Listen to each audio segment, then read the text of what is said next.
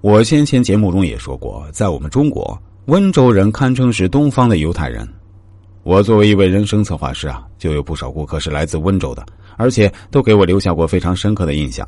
今天啊，就跟大家分享一个我给这位温州的朋友做人生策划的经历，因为这次经历确实还是蛮有点意思啊，堪称得上是一段传奇了。他当时也是通过网络联系到我的，那时候他的人生几乎跌入谷底啊。父亲在车祸中去世，女朋友离开了他，却留下一个半岁多的孩子。工作时没精打采，被领导严重警告说：“下次再不调整好状态，就准备卷被子走人吧。”于是他便问我说：“下一步该怎么走下去？”我分析一下他的那份工作是在浙江镇子上的民营企业做管理人员，工资待遇都不算特别好，而且很不稳定。但他这个人又是个特别有能力、有毅力的汉子。于是我就建议他索性辞职自己单干，免得受领导的另类眼光。师傅，我也是这么想的。那位朋友说：“可是我该往什么方向走呢？如果我走了，这孩子怎么办？孩子的问题好办啊，先让你母亲带着你出去拼搏一把，家庭条件创造好了，对孩子的未来会大有益处的。啊，那我就听你的。”那位朋友具有温州男人说一不二的豪爽。但还是比较疑惑的问：“可是我该往哪个方向发展呢？”你还是去浙江的南部吧。我告诉他说：“从命理上来说，北方不适合你，你去南方的机会相对要更多一些。”那成，我就去南方。那位朋友说：“可是南方那么大，我该去哪个地方比较好呢？”我当时说了一句：“越往南越好。”估计他当时没有完全理解我的意思。二话不说去了越南发展，而且他昨天告诉我说，听了我的建议以后啊，他想尽各种办法到了越南的胡志明市。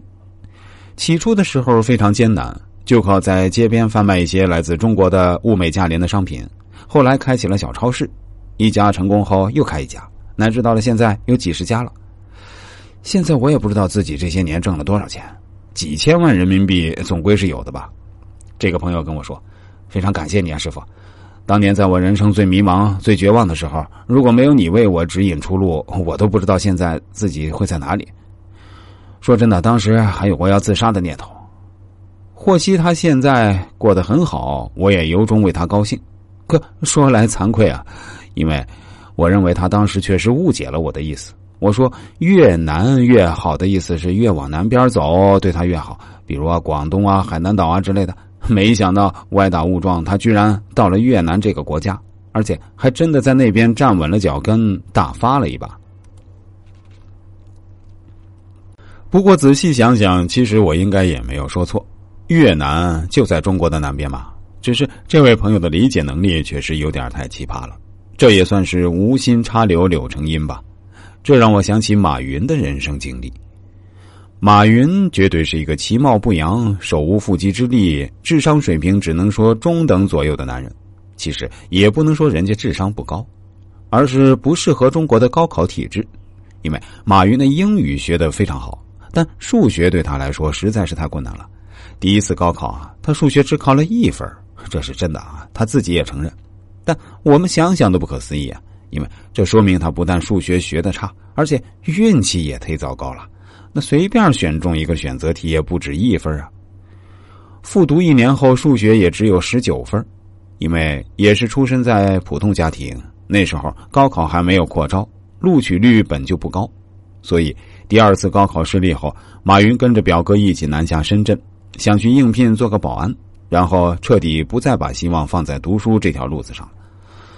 但令他十分抓狂的是，这家公司的人，人家留下了他的表哥，却把他拒之门外，因为他太瘦弱了，显然不符合成为一名优秀合格保安的标准。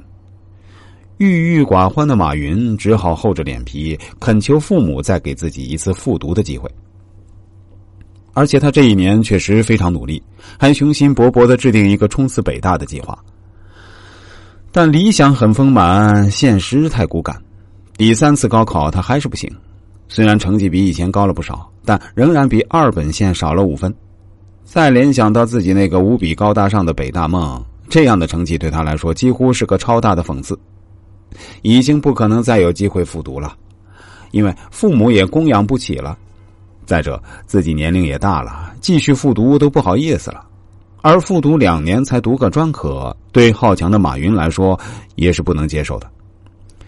就在他打算再次南下深圳打工的时候，忽然传来一个好消息：恰好那年杭州师范学院没有招满人，于是决定降低五分破格招人。而马云的高考成绩恰好比二本线少了这五分，真是一分不多，一分也不少。在大学里，马云把英语水平学到了顶尖水平，还担任了学生会会长。大学毕业后，做了一名专科大学的英语老师。日子过得平平淡淡，但也衣食无忧。但一个非常偶然的机会，对电脑一窍不通的他，居然接触到了互联网，而且还果断辞职，全身心玩了起来。后来的结果大家都知道了，淘宝成了中国最大的电商平台，改变了我们每一个人的生活。马云也被比尔盖茨看作未来最有可能成为世界新一代首富的中国人。如果大家对国学文化感兴趣，或者人生中遇到什么困惑，想找我来咨询一下，其实都是可以找到我的。您只需要添加一下我的 QQ 号：八五幺幺幺九零幺三，这是一个九位数的 QQ 号，大家可以数一下啊，确实是九位数啊。下面啊，我再说一下，QQ 号是八五幺幺幺九零幺三。第四，巧给对方留面子。有时候，对方的缺点和错误无法避免，必须直接面对。这时要采取婉转含蓄的说法，淡化矛盾，以免发生冲突。古时候，吴国有个滑稽才子，名叫孙山。他与乡里某人的儿子一同参加科举考试。考完后，孙山先回到了家。那个同乡的父亲就向孙山打听自己的儿子是否考上了。孙山笑着回答说：“谢明近处是孙山，贤郎更在孙山外。”孙山的回答婉转而含蓄，既告诉了结果，又没刺到对方的屁处。如果孙山竹筒倒豆子，直告对方落榜，那么对方的反应就可想而知。令人遗憾的是，许多情况下，待人处事中，经常有人是常有理，不见得会说话。自己在理，却总是说不到点子上，所以要想把话说到别人的心坎上，除了不揭人之短，还要注意别人的忌讳。具体有以下三个方面的忌讳，应该特别注意：三忌主动涉及别人的隐私。客观的说，每个人都有一些不愿意公开的秘密。尊重别人的隐私，是尊重他人人格的表现。所以，当你与别人交谈时，切勿鲁莽的随意提及别人的隐私，这样别人就会觉得你遵循了待人处事中的人际交往的礼貌原则，因此便会乐意跟你交往。反之，假如你不顾别人保留隐私的心理需要，盲目触及雷区，不仅会影响彼此之间讲话的效果，而且别人还会对你产生不良印象，进而损害人际关系。比如，别人。恋爱、婚姻正遭遇某种挫折，而且又不愿意向旁人透露时，你若在交谈中一味的刨根问底，肯定会引起对方的反感。二忌主动提及别人的伤感事，与别人谈话要留意别人的情绪，话题不要随意触及对方的情感禁区。比如，当你的交往对象正遇到某种打击，情绪沮丧、低落时，你与之交谈，对方又不愿意主动提及伤感的事儿，最好避免这类话题，以免使对方再度陷入人情沼泽，进而影响彼此间的继续交谈和友谊。一忌主动提及别人的尴尬事儿。当别人在生活中遇到某些不尽如人意的事儿时，你若正好与之交谈，最好不要主动引出这有可能令对方尴尬的话题。比如，别人正遇上升学考试或不合格，或提拔升迁没能如愿，或某项奋斗目标未预期的成功等等，而别人又不愿主动向你诉说时，你若不顾别人的主观意念而主动问及此事，那么你的交谈对象就会因此而陷入尴尬。进而对你的谈话产生排斥心理，还是俗话说得好：“打人不打脸，揭人不揭短。”要想与他人友好相处，就尽量体谅他人，维护他人的自尊，避开语言雷区，千万不要揭人之短。